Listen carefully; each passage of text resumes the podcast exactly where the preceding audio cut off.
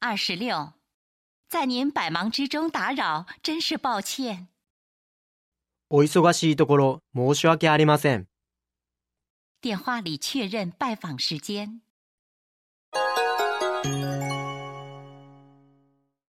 では来週の水曜日、図面をお持ちしてまたお宅にお伺いします。